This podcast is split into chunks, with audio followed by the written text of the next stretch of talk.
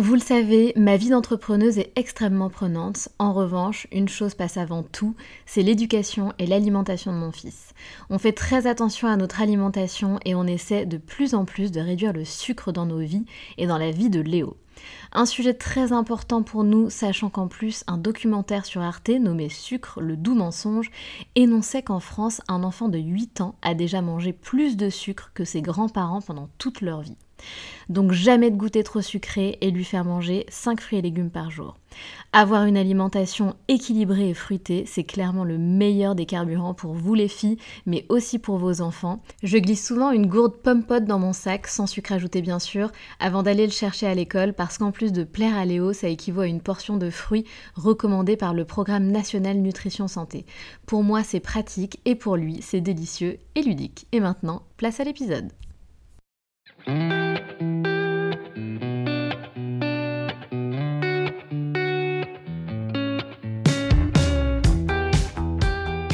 Salut, je suis Sandra et je te souhaite la bienvenue sur le podcast qui va te donner envie de réaliser tes projets et même tes rêves les plus fous. Notre mission, t'apporter de l'inspiration. J'échange avec des femmes qui ont osé s'écouter. Choix de vie audacieux, parcours atypique, projets fous, elles nous dévoilent tout sans filtre.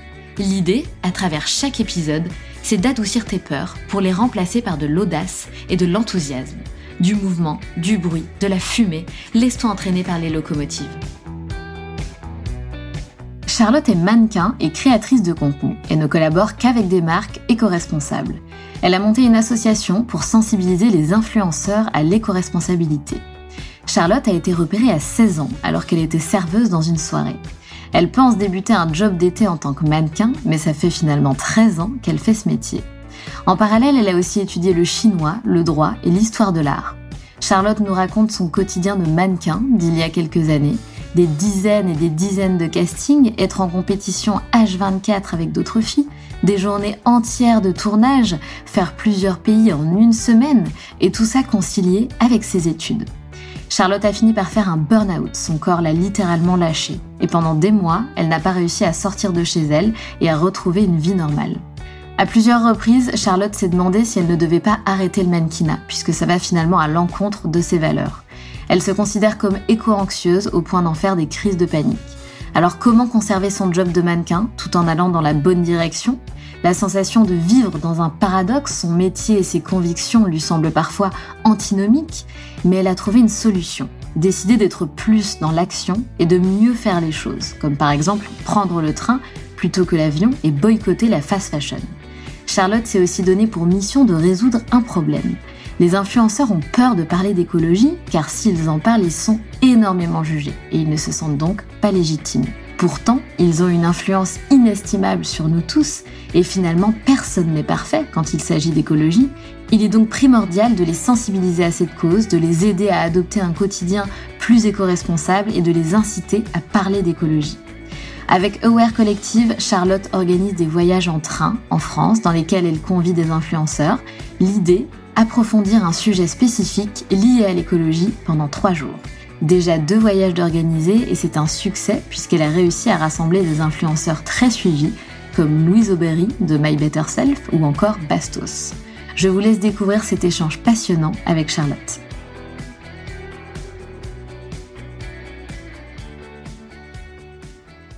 Salut Charlotte. Salut Sandra. Comment tu vas? Ben ça va super et toi?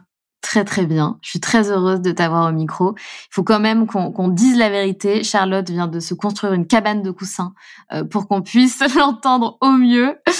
Charlotte, peux-tu te présenter s'il te plaît? Oui, bien sûr. je m'appelle Charlotte Lemay. Je suis mannequin et créatrice de contenu. Euh, j'essaie de travailler avec des marques éco-responsables qui s'engagent en tout cas, plutôt des marques de mode et de beauté. Et euh, j'ai monté mon association l'année dernière pour sensibiliser les influenceurs à l'éco-responsabilité. Génial. Et j'ai hâte qu'on parle de tout ça.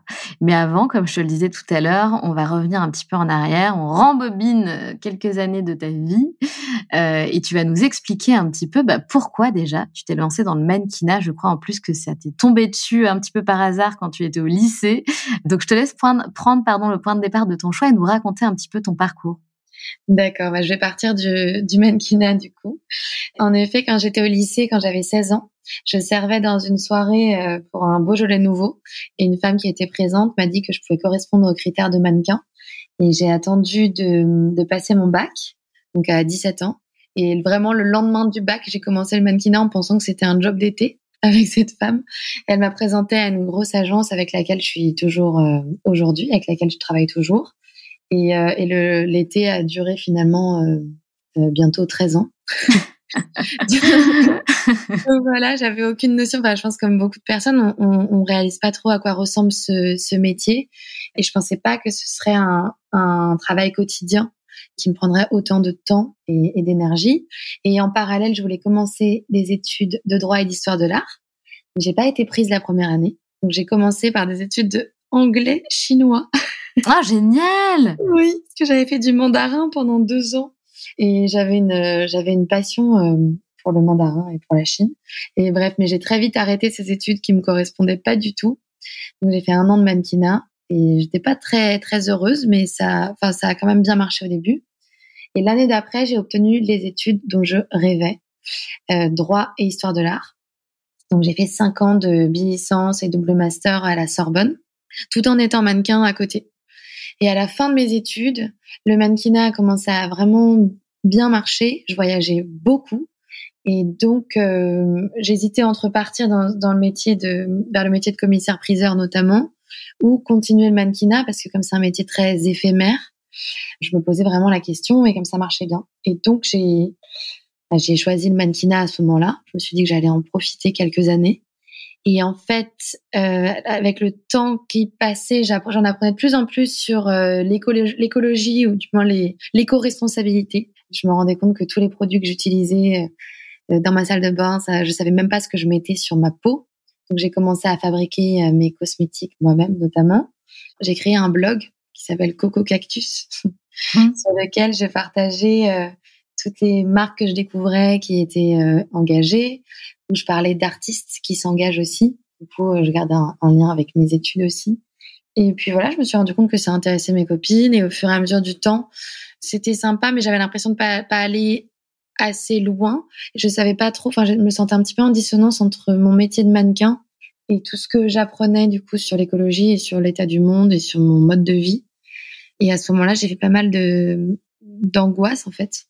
Et je me suis posé la question à nouveau d'arrêter ou non le métier de mannequin. Et finalement, j'ai décidé de continuer, mais en essayant de mieux faire les choses parce que je prenais énormément l'avion. Évidemment, je promets des marques de mode et je, je donne envie finalement aux gens d'acheter. ce qui finalement est assez contradictoire Bien sûr. avec euh, tout, tout, ce que je ressens, enfin tout ce que j'apprends. Et voilà, donc à ce moment-là, j'ai décidé de prendre le train plutôt que l'avion. J'en ai parlé à mes agences, de boycotter la fast fashion. Et ça n'a pas été forcément facile.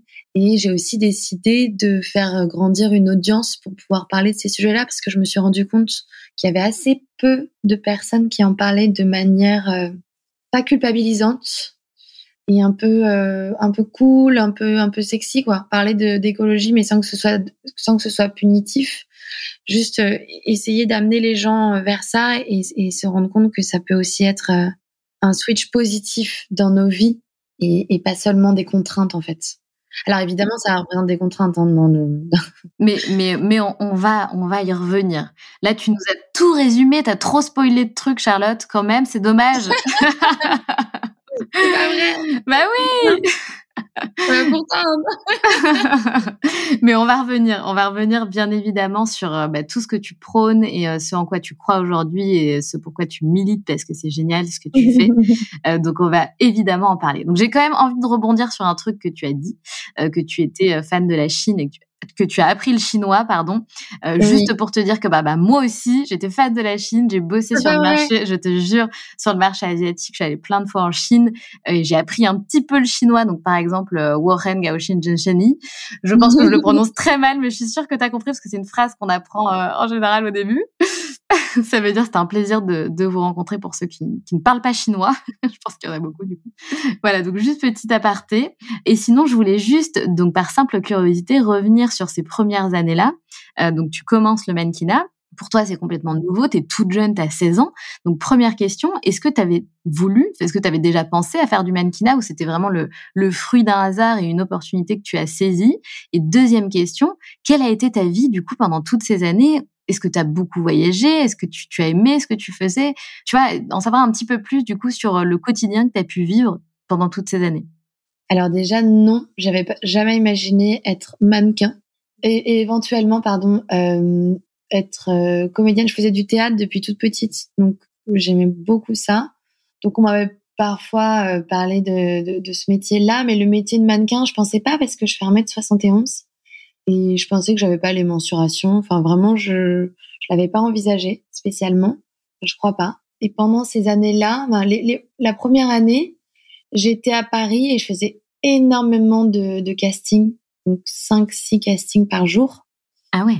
Donc euh, ça veut dire vraiment traverser euh, tout Paris tout le temps et être sans arrêt en compétition avec des, des défis. Euh, en fait, je me comparais énormément à ce moment-là parce que comme mes études me plaisaient pas, j'étais trop concentrée justement sur euh, sur le métier de mannequin. Et en fait, la plupart des castings, on les décroche pas.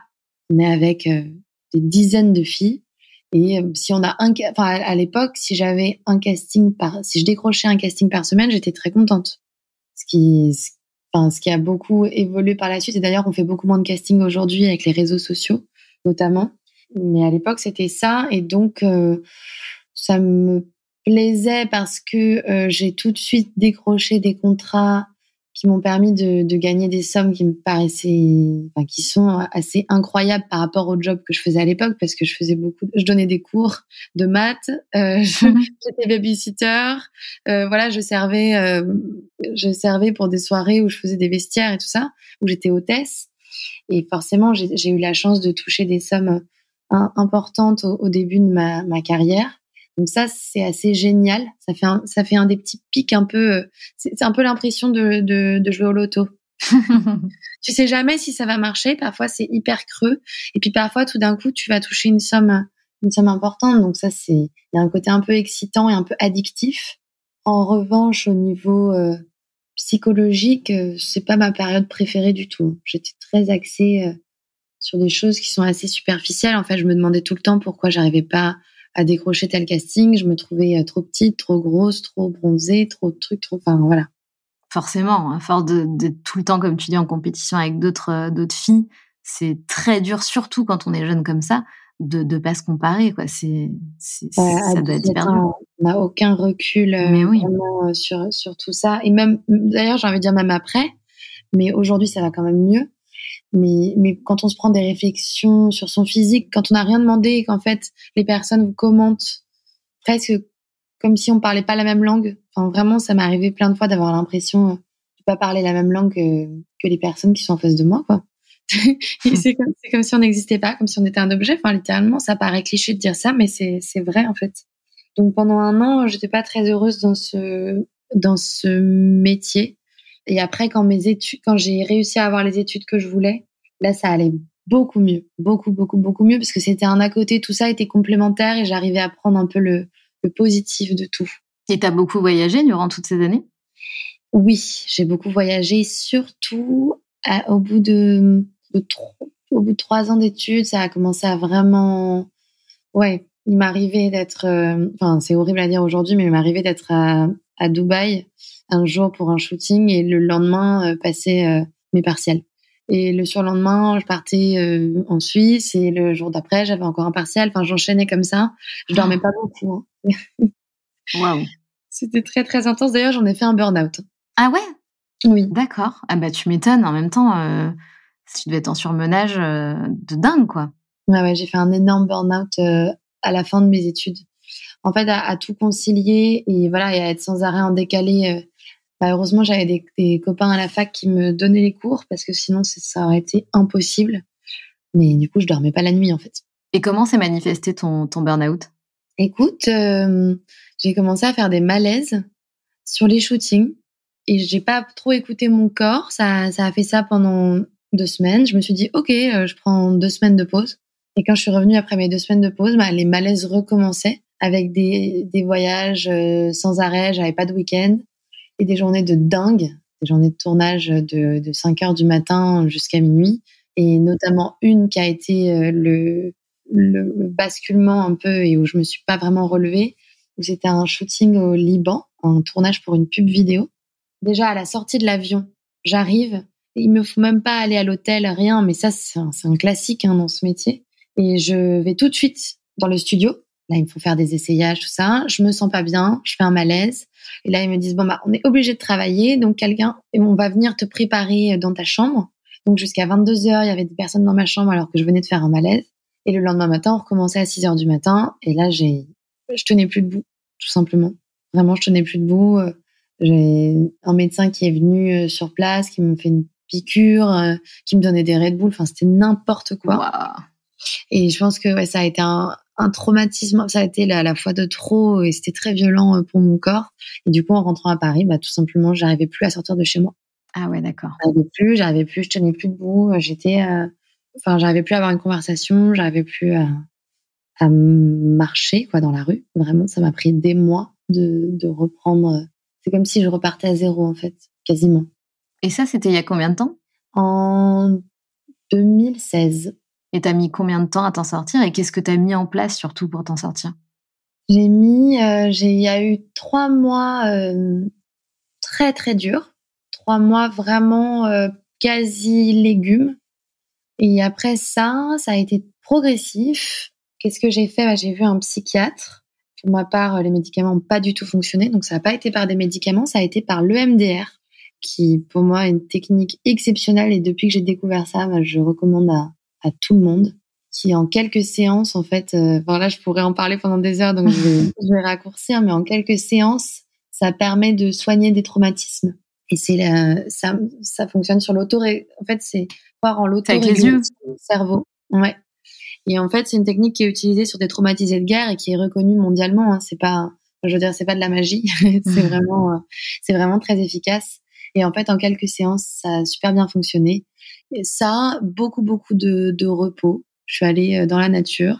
On s'est bien occupé de moi. J'ai eu la chance d'être entourée. Et après, je suis revenue, euh, j'allais dire en force, mais c'est pas forcément le terme. Peut-être en douceur. en douceur, mais je me sentais hyper forte, plus forte que jamais en fait. À ce moment-là, je me suis dit que j'arrêtais de faire les deux en fait, et mes études et le mannequinat. Donc j'ai repris euh, uniquement le mannequinat, mais plus jamais euh, l'argent euh, irait au-delà. Enfin, je dis l'argent parce que mes engagements auprès d'un job entacheraient ma santé en fait. Parce que par exemple, ce tournage au Liban, j'étais épuisée, mais c'était un gros tournage et euh, il y avait 30 personnes qui comptaient sur moi et ils étaient tous à me dire mais on peut pas, on peut pas faire sans toi, on n'a pas d'autres mannequins, il faut que tu réussisses, il faut que tu tiennes debout. Et je me disais mais ok, je peux pas les laisser tomber, c'est un trop, c'est un trop gros job. Et en fait, euh, si, tant pis. Moi, j'ai failli laisser ma peau et eux, ils auraient pu euh, très bien s'en sortir finalement. Quoi. Et voilà, je me suis dit que plus jamais j'accepterais des jobs au prix de, ma santé. En tout cas, merci de, parler de ça parce que c'est des sujets qui sont importants. Tu vois, le burn-out, c'est des sujets qu'on aborde, en tout cas chez, chez Locomotive. Donc c'est top d'en parler, c'est bien de tu vois d'expliquer par quoi t'es passé, comment t'as fait pour t'en sortir, les prises de conscience que t'as eues suite à ça, c'est hyper important et on a encore beaucoup à se pousser, bah, notamment hein, tu vois les les, que, ben, les salariés aussi, mais les personnes qui sont à, à leur compte, qui sont entrepreneurs, euh, qu'on soit influenceur ou chef d'entreprise, euh, quand on est à son compte, on, on, on, fait souvent, on est souvent sur menage. Donc, il y en a qui disent qu'ils sont souvent en mini burn-out et c'est complètement ça. Donc, c'est important de rappeler qu'il faut s'écouter, pas comme tu dis, laisser sa peau et se faire plus de mal euh, qu'on s'en fait déjà.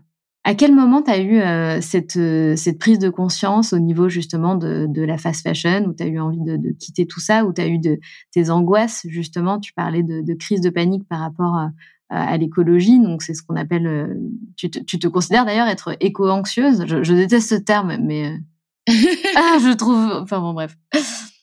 Ah oui, pourquoi tu le détestes? Je, je sais pas, mais peu importe.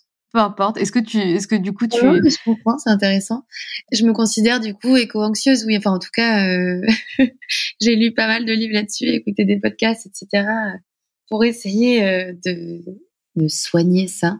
En fait, moi, c'est ça qui me dérange, c'est qu'on fait passer ça pour euh, une maladie. Enfin, ça sonne comme une maladie, alors que moi, c'est juste être lucide par rapport à ce qui se passe. Enfin, c'est normal d'être anxieux par rapport à tout ce qui se passe. Complètement.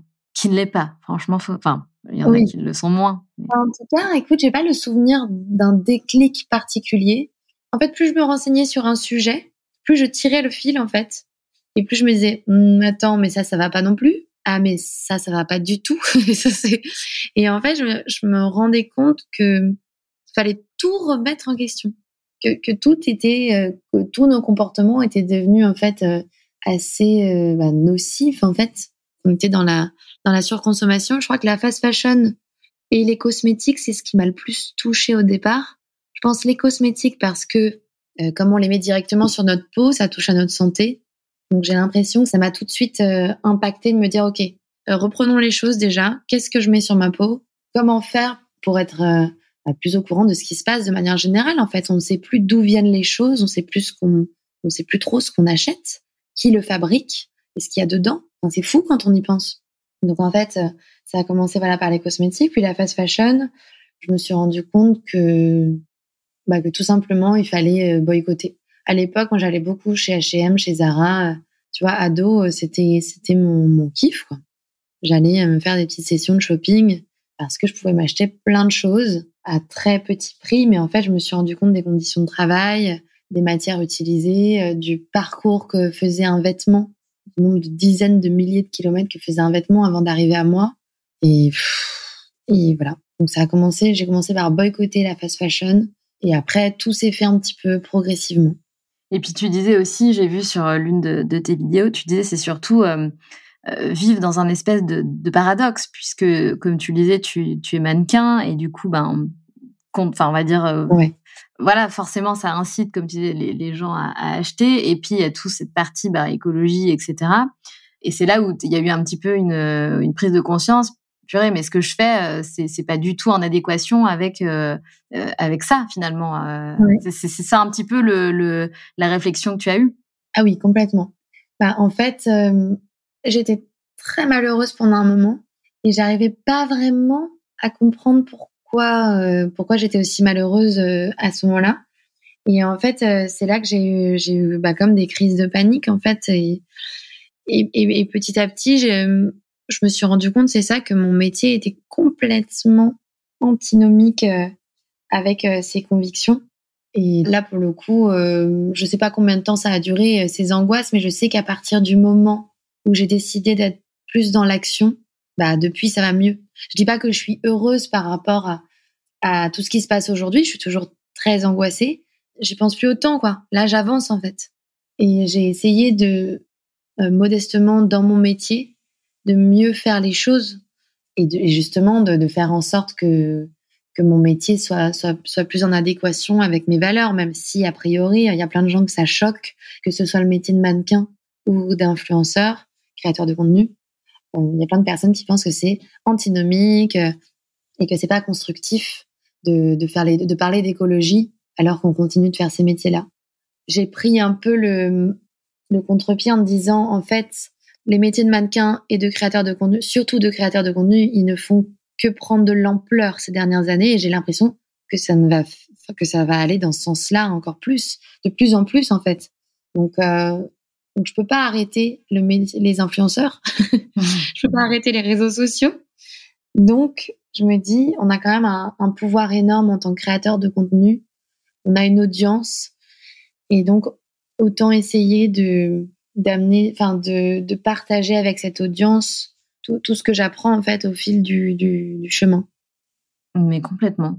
Je trouve que tu as tout à fait raison. Euh, ces métiers-là, il voilà, il y en a de plus en plus, même des, des petits voilà, toutes les, les, entrepreneurs, les entrepreneuses ont un compte Instagram et deviennent aussi plus ou moins, euh, tu vois, influenceurs. Enfin, tout le monde en fait a une identité numérique et tout le monde développe son identité numérique. Et on, on va de plus en plus aller dans ce sens-là, j'en suis, j'en suis certaine. Donc, je trouve ça très intéressant que tu sensibilises euh, les personnes là-dessus et justement que tu te concentres sur ces personnes-là, notamment à travers ton association euh, Aware Collective où justement euh, elle est là pour sensibiliser les créateurs de contenu à l'écologie. Donc ça, je trouve ça super. D'ailleurs, tu as réussi à rassembler de, de, de, des influenceurs assez, assez influents.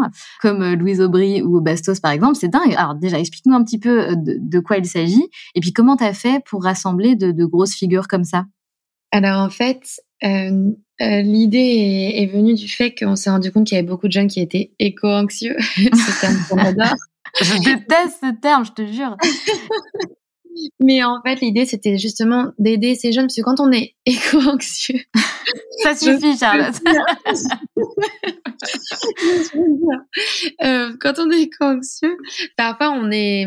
Ce qui est paradoxal, c'est qu'on a, on a envie de, de tout abandonner, c'est d'avoir une vie euh, complètement, du coup, à l'inverse de nos convictions, parce qu'on se dit, mais ça sert à rien. Hmm. Donc autant, euh, vas-y, je prends mon 4x4, je vais chez Zara, euh, je fais le tour du monde en avion, et parce que de toute façon, on va tous crever. Il y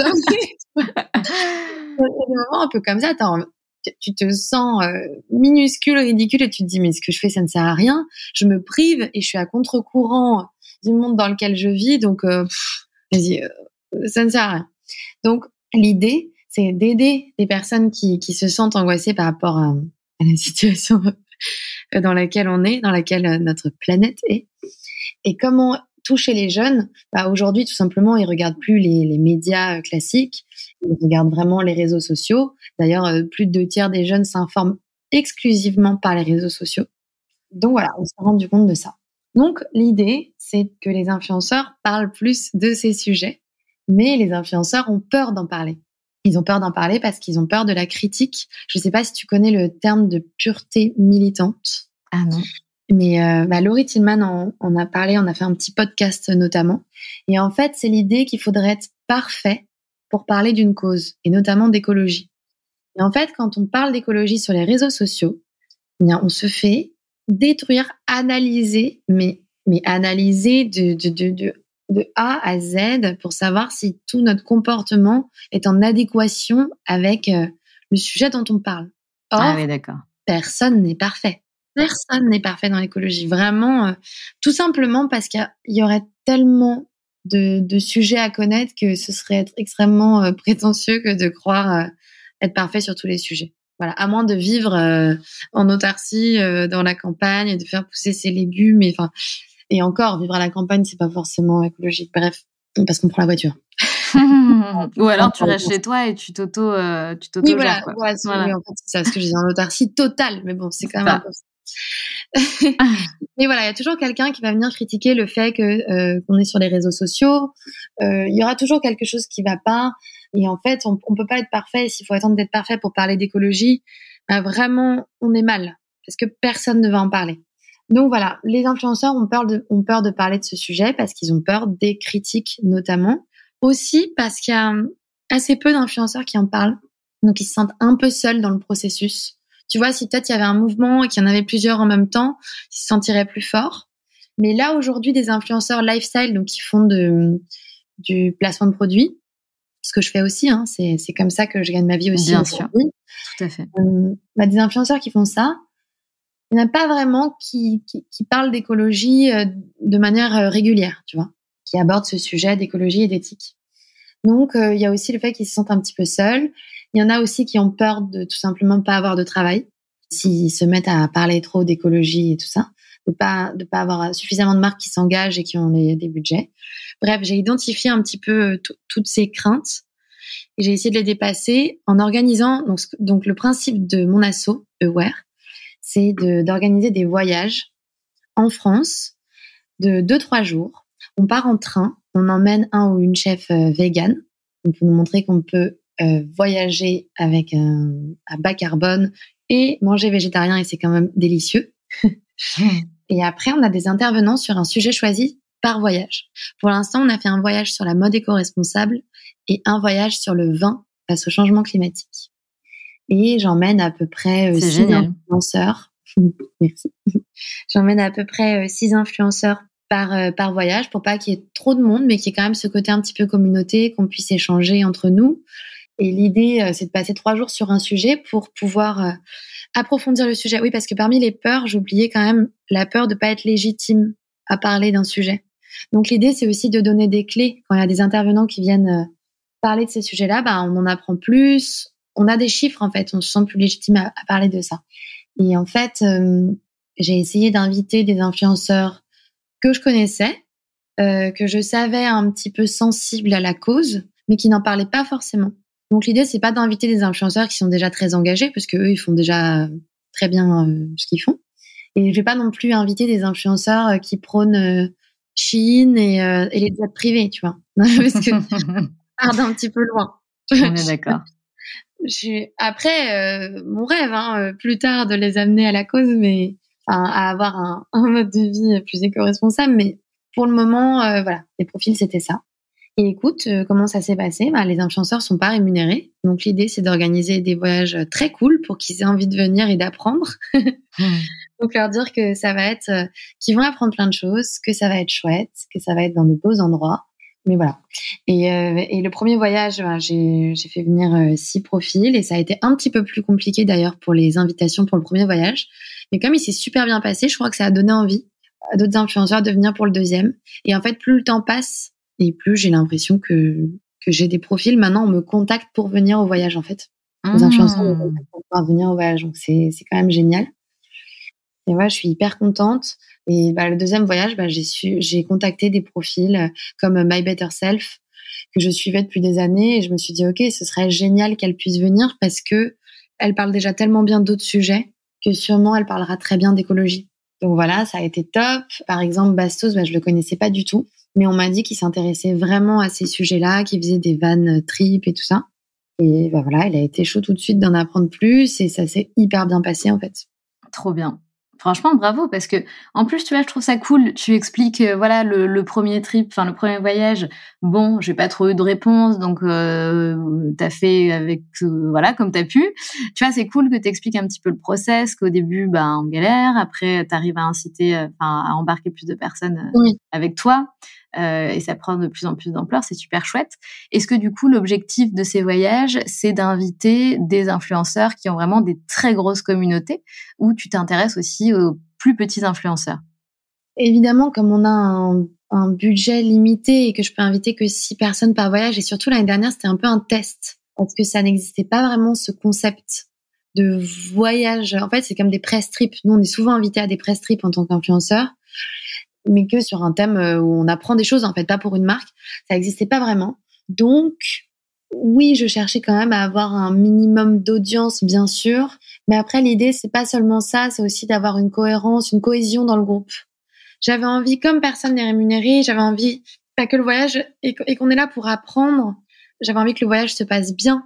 Et donc, j'ai vraiment sélectionné les profils aussi en me disant, OK, est-ce que ces profils sont complémentaires et dans leur contenu? Et dans leur personnalité. C'est pour ça que, en fait, un énorme avantage que j'ai dans l'organisation de ces voyages, c'est que je suis moi-même influenceuse, créatrice de contenu. Donc, dès le premier voyage, je te dis, ça a été plus compliqué, mais j'ai quand même eu euh, tout de suite euh, les profils que je voulais. Tu vois, j'ai contacté en fait des copains, et ça, ça a été un, un vrai plus.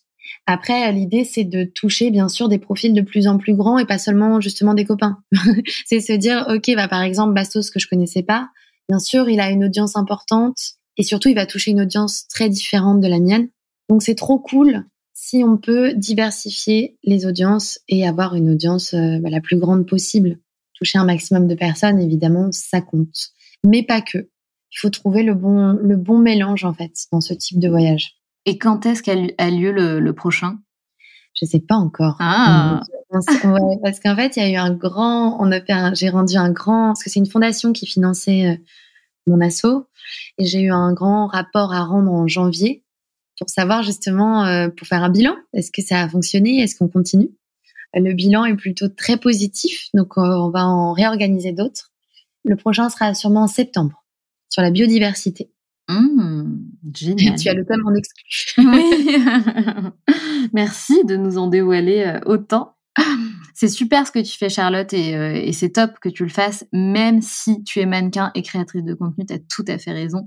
Euh, bah, les deux sont tout à fait possibles et euh, tu as raison. Et de toute façon, euh, enfin, on est quand même dans, j'arrête pas de le dire, mais on est quand même dans une génération euh, d'entrepreneurs, donc des marques, il y en aura toujours, du, du besoin de faire du marketing et de collaborer mmh. avec des créateurs de contenu. Ça existera toujours. Ça veut pas dire qu'il faut euh, arrêter. Ça veut dire qu'on peut le faire mieux. Et je voulais dire aussi quelque chose qui est important et que j'ai lu récemment Tu sais, on parle souvent de oui, il faut faire attention à la planète, etc., etc. Donc, on est tout à fait d'accord là-dessus. seulement, on en oublie une chose très importante, c'est que un jour, donc quand on sera allé trop loin dans, dans, nos conneries, les êtres humains ne, ne, ne, tiendront pas le coup. Par contre, la planète, elle, elle va se régénérer en seulement quelques mois, tu vois. Exactement. Et c'est pour ça que il faut aussi prendre conscience de ça. C'est on, on le fait pas on le fait pour la planète, mais on le fait pour nous en fait, parce que c'est notre extinction qui est en péril. La planète, elle, elle s'en fout. Elle, euh, elle va continuer. C'est comme quand il y a eu le Covid. Euh, regarde comme elle a repris euh, toute sa beauté en un claquement de doigts, quoi. Ouais, c'est ça. Ah oui, oui, c'est notre espèce qu'on essaie de sauver. C'est vrai qu'on dit tout le temps sauver la planète, mais en fait, sauvons-nous. mais, mais, oui. Sauvons nos, nos, enfants. Enfin, même, même nous, on va déjà ressentir des effets très prochainement. Quoi. Enfin, on est déjà en train d'en ressentir d'ailleurs. Hein. C'est assez effrayant. Là, je voyais tout à l'heure des images euh, de New York. Je sais pas si tu as vu. Ouais, complètement. Oh là là, avec les fumées euh, d'incendie qui sont en train d'intoxiquer euh, tout New York. Enfin, c'est hyper, hyper impressionnant. Et voilà. Oui, tu as, complètement raison de le rappeler. Bah oui. Et en fait, tu sais quoi? Quand j'ai pris conscience de ça, quand j'ai lu ça, ça m'a enlevé une part de culpabilité qui repose vachement sur l'épaule des, bah, des gens, des citoyens, quoi, tout simplement. Oui. Où en fait, je me suis dit, mais en fait, c'est nous qu'il faut sauver et c'est pas la planète à qui on fait. Enfin, oui, on lui fait du mal, mais elle, elle s'en sortira. Et donc, tu vois, on va pas la, la, la, la tuer, c'est nous. Enfin bref, on va, pas rentrer là-dedans. Mais tout ça pour dire que, que voilà, en fait, c'est juste pour éviter de faire partie euh, bah, d'une extinction massive comme il y a pu avoir dans, dans le passé. C'est ça, en fait, le qu'on est en train de d'essayer de de sauver quoi c'est notre peau quoi en fait mais encore une fois tu vois Charlotte je pense que tout ne peut pas reposer sur nos épaules ça doit reposer aussi et, et majoritairement euh, enfin c'est les deux qui doivent avancer main dans la main, mais sur la, tête des institutions, des, gouvernements, des ultra riches, euh, parce que nous, on a beau euh, essayer de réduire notre empreinte carbone. D'ailleurs, j'ai vu que tu en parlais aussi dans l'un de tes posts, où tu expliques que euh, on est à 9,5 tonnes par personne et on devrait être à 2. Mais en fait, ça, j'imagine que c'est une, moyenne. Et, en fait, ça, veut dire quoi? Ça veut dire que potentiellement, bah, les ultra riches ont peut-être une empreinte carbone qui est vachement supérieure à la nôtre et finalement euh, elle vient détruire euh, bah, tout ce que nous on peut faire les petits gestes du quotidien tu vois. Oui carrément. Mais alors je, ça j'ai toujours du mal à, à, le, à le verbaliser. En fait il faut trouver le juste milieu je crois. Il faut pas non plus que ce soit une excuse pour ne rien faire de notre côté tu vois. Tout à fait d'accord. Donc en fait j'essaie de trouver toujours un, un équilibre dans tout ça tu vas me dire ok je porte pas euh, la culpabilité et la responsabilité sur mes épaules entièrement ça on est d'accord. Euh, évidemment que les ultra riches euh, ont un énorme impact c'est absolument terrible. Et évidemment que c'est aux politiques et aux grands groupes aux boîtes de changer. Mais comment vont-ils évoluer? C'est aussi parce que nous, on va insuffler ce changement. C'est tout un état d'esprit. pour moi, on, enfin, ça, ça part un peu bizarre. J'ai une image un peu. Exprime-toi. Je vais tenter d'exprimer. On est comme des, des cellules d'un corps, tu vois, tous, les êtres oui, humains. Oui, oui. On fonctionne tous ensemble. Et en fait, si on modifie tous notre état d'esprit et notre mode de vie, je suis convaincue que ça va faire, euh, tu vois, euh, évoluer euh, tout dans le bon sens en fait, et qu'il faut pas non plus se retirer toute responsabilité individuelle. Et de toute façon, pour, le coup, je suis convaincue que si on change à titre individuel de mode de vie et qu'on va vers un mode de vie juste plus raisonnable, plus conscient de l'impact qu'on a, je suis convaincue qu'on ira mieux tout simplement. Parce que on est dans une espèce de course effrénée à, toujours plus, euh, toujours plus de nourriture, de vêtements, de tout, et de voyage. Et en fait, euh, je sais pas si on est très heureux là-dedans, tu vois. J'ai envie de revenir à, à, une vie un petit peu plus. Enfin, je te dis ça, hein, et je suis tout le temps en voyage et, et encore une fois, euh, j'oublie pas que je suis pleine de contradictions. Hein.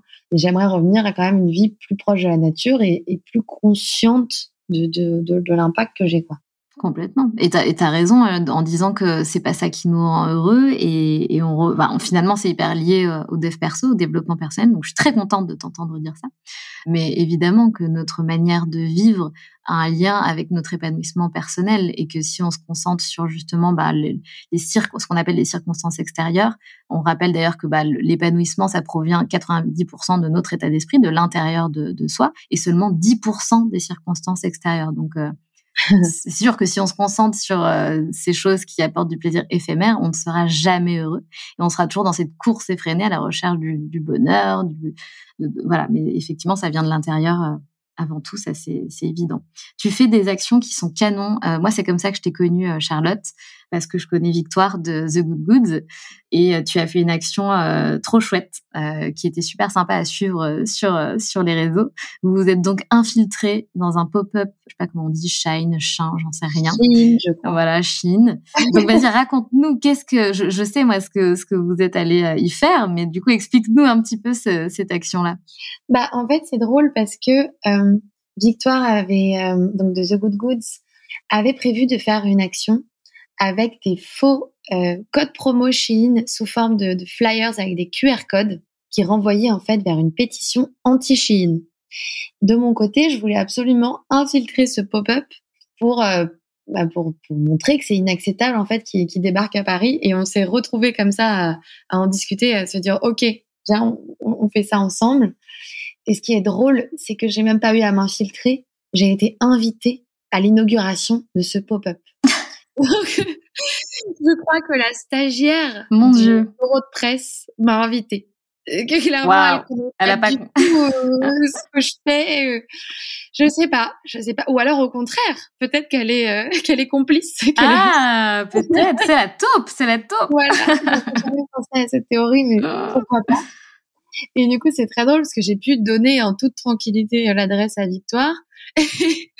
et on s'est retrouvés sur place on est rentré euh, euh, dans le pop-up et en fait, on est allé euh, se cacher dans les dans les ah mince, dans les cabines d'essayage pour mettre des faux QR codes dans tous les vêtements et aller les reposer sur les racks du pop-up. Donc c'était très drôle. Moi, j'avais quand même un t-shirt avec la planète qui, qui, qui coule, qui dégouline avec écrit Help Me sur moi. je me suis dit, mais j'avais peur qu'on prenne en photo. D'ailleurs, dans ce pop-up, je me cachais. Je me disais, mais si jamais les gens pensent que je suis là, premier degré, quel enfer. Et bref, en tout cas, on est resté là quand même une petite heure euh, à, à, cacher ces petits, euh, ces petits QR codes un peu partout. Et même à la sortie, on a continué à en distribuer dans les cafés à côté, en expliquant que c'était une pétition anti-Chine. Et n'empêche, euh, la pétition, au bout d'une semaine, avait quand même 100 000 signatures. Ah, waouh c'est très très cool. Que j'ai signé d'ailleurs. Je suis très fière d'avoir d'avoir été parmi les premières signataires. Mais oui, mais oui, c'est génial parce qu'en fait, Chine a un impact. Euh, enfin, je veux dire, c'est indéniable. Je vois pas qui peut encore défendre cette ultra fast fashion aujourd'hui, quoi. C'est des plusieurs milliers de, de, de, nouvelles références par jour. C'est des conditions de travail épouvantables. Ça a été prouvé, quoi. Pas de jours de congé, plus de 12 heures de travail par jour, des salaires euh, déplorables. Enfin, vraiment, c'est c'est terrible. C'est terrible, c'est terrible, c'est terrible. Et je fais pas souvent d'actions euh, euh, qui vont dans le dans le négatif, tu vois, dans la critique. Comme j'essaye plutôt de donner envie. Je fais pas souvent ce genre d'action, mais là, je crois que c'est c'était c'était indéniable. Enfin, je veux dire, je pouvais pas faire autrement. Mais c'est grâce à Victoire, tout ça. C'est elle qui a mis en place toute cette euh, toute cette pétition et franchement, bravo à elle. Quoi. Non, franchement, ouais, c'est vraiment top ce que vous avez fait. Comme tu dis, c'est nécessaire. Après, on pointe du doigt euh, Chine, mais il y en a plein d'autres. Hein. Je pense à Primark, je pense à plein d'autres marques. Euh, tu vois, c'est pareil. Et, là où je trouve ça, euh, euh, ben, c'est ballot, j'ai envie de dire, pour les, les, les influenceurs qui justement ont, ont, ont, collaboré avec des marques sans réfléchir et sans penser à la question éthique derrière. Ben, je pense qu'ils vont se retrouver un petit peu à pointer du doigt, tu vois. C'est dur après d'avoir des collaborations qui semblent sincères quand pendant des années, tu as, vendu des trucs, euh, c'est du dropshipping, tu vois, enfin, euh, ou c'est du Chine. Enfin, je trouve que ça va être dur pour eux, du coup, de, de se réinventer, entre guillemets. C'est clair. Mais bon, j'espère quand même que, je désolée pour eux, mais j'espère quand même que ce temps va, va arriver bientôt, parce qu'on n'en est pas encore là. Hein. Il y a encore pas mal d'influenceurs qui, qui promeuvent Chine euh, en toute tranquillité. Hein. Mais ça, c'est ouf. Mais tu vois, je me dis, est-ce que c'est pas, bon, après, je suis pas dans leur vie, mais une question que je me suis posée, parce que je me dis, mais quand même, quand même, ils sont forcément au courant. alors, soit ils le sont pas, et bon, là, c'est vraiment grave. Mais du coup, je me dis, est-ce que finalement, ils sont arrivés dans un monde où ils dépensent tellement d'argent qu'ils ont besoin d'argent. Tu vois, ils se retrouvent à être dans le besoin et à devoir collaborer avec ces marques parce que leur, euh, leur quotidien leur demande trop de dépenses, quoi. J'adorerais leur poser la question. Pour le coup, j'en connais pas tu vois, qui, qui, qui promeuvent Chine. Alors peut-être que j'en connais quelques-uns qui euh, vont parler éventuellement de Zara, qui est devenu presque mignon à côté. Ah oui. épouvantable aussi, hein, je boycotte aussi. Mais tu vois, Chine, euh, moi j'adorerais les interviewer, quoi. Vraiment leur poser la question de pourquoi continuer à faire ce choix, qu'est-ce qui les motive. Euh, je sais pas, ça me, c'est tellement éloigné, ça me paraît fou. C'est donc à faire. non mais Absolument, à faire. Avec, hein Mais oui, et tu sais quoi? Il me semble que j'ai vu une, euh, interview d'une nana, comment elle s'appelle? Bref, une des filles qui faisait de la télé-réalité aussi, et elle le dit, elle l'exprime, euh, assez honnête d'ailleurs, la nana, j'ai trouvé ça plutôt bien, en fait, qu'elle soit honnête, et elle dit, mais en fait, euh, moi j'ai besoin de bouffer, quoi. Donc, et c'est pour ça que je dis que tu te retrouves dans un espèce de, cercle vicieux, finalement. Oui. Ouais, bon. C'est un sujet qui... C'est ça. Il faudrait interviewer les personnes concernées. Oui, c'est clair. Est-ce que tu as des, marques qui te contactent euh, justement parce que tu es associé à l'écologie, que tu as justement fait cette, euh, ce, comment dire, cette, euh, comment on pourrait dire, tu as un petit peu transformer ton image et du coup tu es plus associé à tout ça ce qui ce qui est super. Est-ce que parce que tu sais tout à l'heure tu me disais une des peurs justement des influenceurs de rejoindre ce type de mouvement c'est de ne plus avoir de travail. Est-ce que toi justement ça t'a apporté de nouvelles collaborations et des opportunités qui sont plus éthiques? Alors en fait moi c'est particulier parce que j'ai commencé en parlant directement de marque éco-responsable depuis que j'ai des réseaux sociaux je pas je, fais attention à ça en fait depuis le départ c'était ma un peu ma, ma, ligne éditoriale, si on peut dire. Ah, d'accord, ok. Ouais. J'ai pas, il n'y a pas eu vraiment d'autres moments. Alors après, en tant que mannequin, ça m'est arrivé de travailler pour des marques de fast fashion et tout ça, mais c'est un peu plus difficile de contrôler. Mais bon, ça c'est encore un autre sujet aussi. Je prendrai du temps euh, à expliquer sur le mannequinat. Mais oui, en fait, il y a énormément de marques qui me contactent euh, pour ça. Enfin, quasiment euh, toutes les collaborations qu'on me propose, c'est pour parler de du côté RSE d'une marque. Alors c'est plus ou moins euh, du greenwashing. Suivant les marques, parfois c'est top. Et parfois j'ai besoin d'aller vérifier les, informations euh, et c'est très compliqué de, de m'y retrouver. quoi. Mais oui, oui, on me contacte très souvent pour ça. Et c'est pour ça, euh, ça, ça, devrait pas être la motivation première, mais, mais on peut toujours euh, avoir beaucoup de travail en parlant de, de marques engagées et en parlant d'écologie. Même, j'ai envie de dire au contraire aujourd'hui. Encore il y a quelques années, c'était peut-être un peu compliqué de trouver des marques engagées. Aujourd'hui, il y en a énormément. Et toutes les marques, tous les grands groupes veulent verdir leur image. D'ailleurs, même Shein, dans leur pop-up, c'était énorme. Il y avait quand même un, comme une poubelle, enfin un ramassage, une boîte de tri où ils disaient qu'ils récupéraient les vêtements et que économie circulaire, machin. Enfin, même Shein veut absolument euh, verdir son image, tu vois. Donc, donc aujourd'hui, euh, bien sûr, il n'y a, aucun problème à, trouver du, du, travail dans ce domaine-là en tant qu'influenceur. Complètement.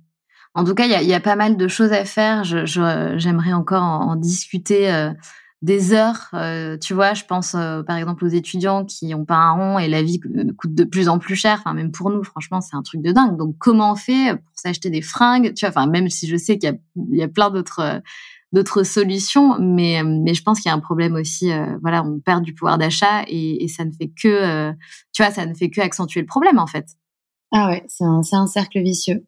Après aujourd'hui, on a quand même la chance d'avoir une énorme, immense offre de seconde main.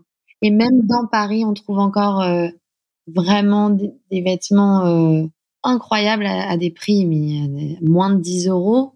Euh, des, trucs de fou, vraiment. Mais c'est vrai qu'il faudrait que je fasse plus de vidéos là-dessus, tu vois, tu c'est vrai que tu me fais penser et on m'en parle souvent aux alternatives. C'est vrai que tu vois, ce qui m'ennuie dans le fait de critiquer, enfin, critiquer sans donner de solution, c'est que euh, bah, c'est un peu, euh, bah, du coup, c'est un peu, pas facile, mais voilà. C'est vrai que quand on critique Shein, derrière, il faut proposer des solutions pour les personnes qui ont, qui n'ont pas le pouvoir d'achat d'aller ailleurs aujourd'hui, quoi. Et notamment les étudiants. Complètement. Et tu as raison, il y a, plein de, friperies ou des marques de, seconde main qui naissent et je suis sûre que ça va exploser au fil des années. Est-ce que tu aimerais rajouter quelque chose, Charlotte? Je sais que tu fais partie de d'autres associations comme No More Plastic. Est-ce qu'il y a d'autres choses dont tu aimerais parler avant que cet échange se termine? Alors, il y aurait énormément de, choses à dire sur ces sujets-là, mais là, tout de suite, euh, pas forcément. Après, ouais, No More Plastic, euh, simplement, c'est une super asso avec laquelle je travaille depuis 2017 et qui montre tous les méfaits du plastique, le fait que ça ne fait que augmenter, ne fait que augmenter la production de plastique, ce qui paraît complètement fou. Et qu'en fait, on, parce qu'on sait aujourd'hui que c'est hyper euh, nocif pour notre santé, c'est vraiment toxique et que qu'il y en a de plus en plus dans les océans. Enfin, c'est un désastre écologique et de et pour la santé. Et voilà, donc c'est important de, de s'y intéresser. On en parle de plus en plus et c'est une bonne chose parce qu'il faudrait arrêter de produire euh, le plastique, mais encore une fois, c'est un ce qui nous empêche euh, d'arrêter la production de plastique, c'est encore une fois une question d'argent, que le plastique coûte très peu cher et très pratique. Voilà. Donc, mais oui, bien sûr. de remettre en question euh, tous nos modes de vie. Et voilà. Et aujourd'hui, on a énormément de moyens de s'engager pour ces sujets-là, sans que ça prenne trop de temps ou trop d'argent, typiquement par le biais des pétitions. Tiens, bah si, euh, avant de se quitter, je peux parler d'une app que je viens de découvrir qui est géniale, qui s'appelle Regroup. Et en fait, il propose une action par jour dans laquelle on peut s'engager assez facilement. Donc ça va être par exemple signer une pétition. Et je trouve ça génial parce qu'on peut se sentir euh, utile, et on l'est d'ailleurs, à participer tous les jours, ou pas forcément tous les jours, mais à regarder ce qui se passe tous les jours sur cette application assez facilement. Quoi. Complètement. Et j'aimerais rebondir euh, sur, euh, sur un truc aussi, c'est que je pense aussi, Charlotte, tu me disais tout à l'heure, tiens, ben, je note euh, pour cette question des, étudiants parler de, ces choses-là comme ça sur ton compte. Ce qui pourrait être intéressant aussi, après t'en fais ce que tu veux, c'est que je pense qu'on manque énormément d'informations. Tu vois, par exemple, je pense que, donc, nous, on se dit, oui, il faut pas acheter du plastique parce qu'il y a, oui, très bien, sauf que tu, tu as beau acheter du verre, le verre, c'est vachement plus polluant à, à recycler que le plastique. Enfin, tu vois, il y a plein de choses qu'on ne sais pas. Euh... Ne, lance pas, ne lance pas cette phrase comme ça. Non, mais c'est important. En fait, ce qui est important dans l'histoire de pourquoi on prône d'acheter, par exemple, des, des bocaux en verre, etc. C'est super, mais c'est super si on les garde et qu'on qu'on s'en resserre, qu'on les réutilise. euh, c'est ça qui, tu vois, c'est juste ça que je veux dire. C'est qu'en fait, on manque vachement d'informations et, et, on retient juste des informations basiques qu'on a entendues quelque part. Mais en fait, on n'a pas toute l'information dans, dans son contexte global. Euh, il y a plein de choses. Tu vois, par exemple, les mails, garder des mails dans sa boîte mail, ça pollue de ouf. Tu vois ce que je veux dire? Il y a plein de choses qu'on ne sait pas et je pense qu'on manque fondamentalement d'informations. Je vois très bien et ça fait des années que je me dis qu'il faudrait que je fasse plus souvent des, justement des petites vidéos de vulgarisation comme ça. Mais ça, ça, prend pas mal de temps et en fait pour l'instant j'ai pas. Mais c'est prévu, c'est prévu. Tu as complètement raison voilà, enfin, je, comme tu le vois, c'est un sujet qui, m'intéresse énormément. Euh, donc, euh, j'ai envie d'en parler euh, longtemps avec toi, mais on va du coup devoir se quitter. Charlotte, c'était super de t'avoir à mon micro. Je te retiens encore quelques minutes parce que dans le podcast, on a un petit rituel à la fin de chaque épisode. Je vais te poser trois questions. Du coup, ça va être très spontané pour toi puisque je ne pense pas que tu les connaisses. Du coup, c'était quoi, Charlotte, ton rêve de petite fille? Je voulais être président de la République. Hey, c'est bon ça. Est-ce que c'est un rêve encore un petit peu euh, caché? Euh, Président de la République, non. Mais être dans la politique, pourquoi pas un jour? Mm-hmm. nice. Est-ce que tu as un mantra, Charlotte, une phrase qui te guide particulièrement dans la vie? Oui, c'est sûr, il y en a plein. Je sais que j'aime beaucoup. L'enfer est pavé de bonnes intentions. Je l'emploie souvent. Oh, wow. c'est pas hyper gay comme ça, mais en fait, euh, ouais, mais oui, c'est pas c'est pas forcément le plus positif là tout de suite, mais ça permet de, de se remettre en question et de prendre du recul. Bah, on, on a souvent l'impression de, de bien faire et du coup on se permet justement d'être moralisateur, tu vois, d'être dans le jugement. Alors qu'en fait, il faut pas oublier que je pense qu'on veut tous bien faire et c'est important de se remettre en question régulièrement. Tout à fait. Alors attention parce que la dernière question peut être aussi compliquée si tu as besoin de, de réfléchir. C'est quoi pour toi être la locomotive de sa vie? Être la locomotive de sa vie, c'est réaliser qu'on n'est pas spectateur de sa vie et que personne d'autre que soi pourra faire les choses à notre place, en fait, enfin, à sa place. Ça, ça, ça paraît complètement bateau, mais le jour où j'ai compris ça, en fait, j'ai eu quelques années de, de surplace un peu, où j'avais l'impression que j'allais jamais réussir à dépasser notamment mes craintes. Et en fait, le jour où j'ai compris, mais ok, personne ne fera à ma place en fait, et, le temps passe, donc euh, donc faut y aller.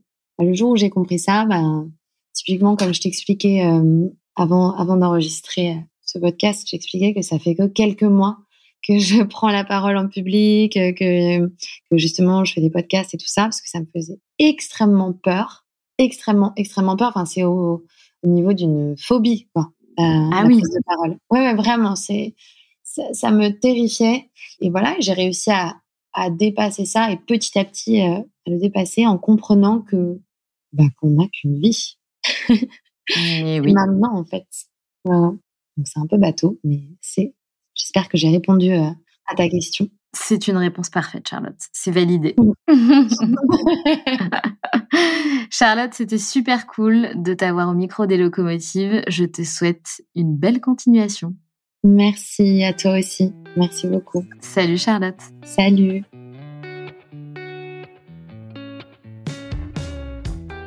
C'est la fin de cet épisode et j'espère qu'il t'a plu.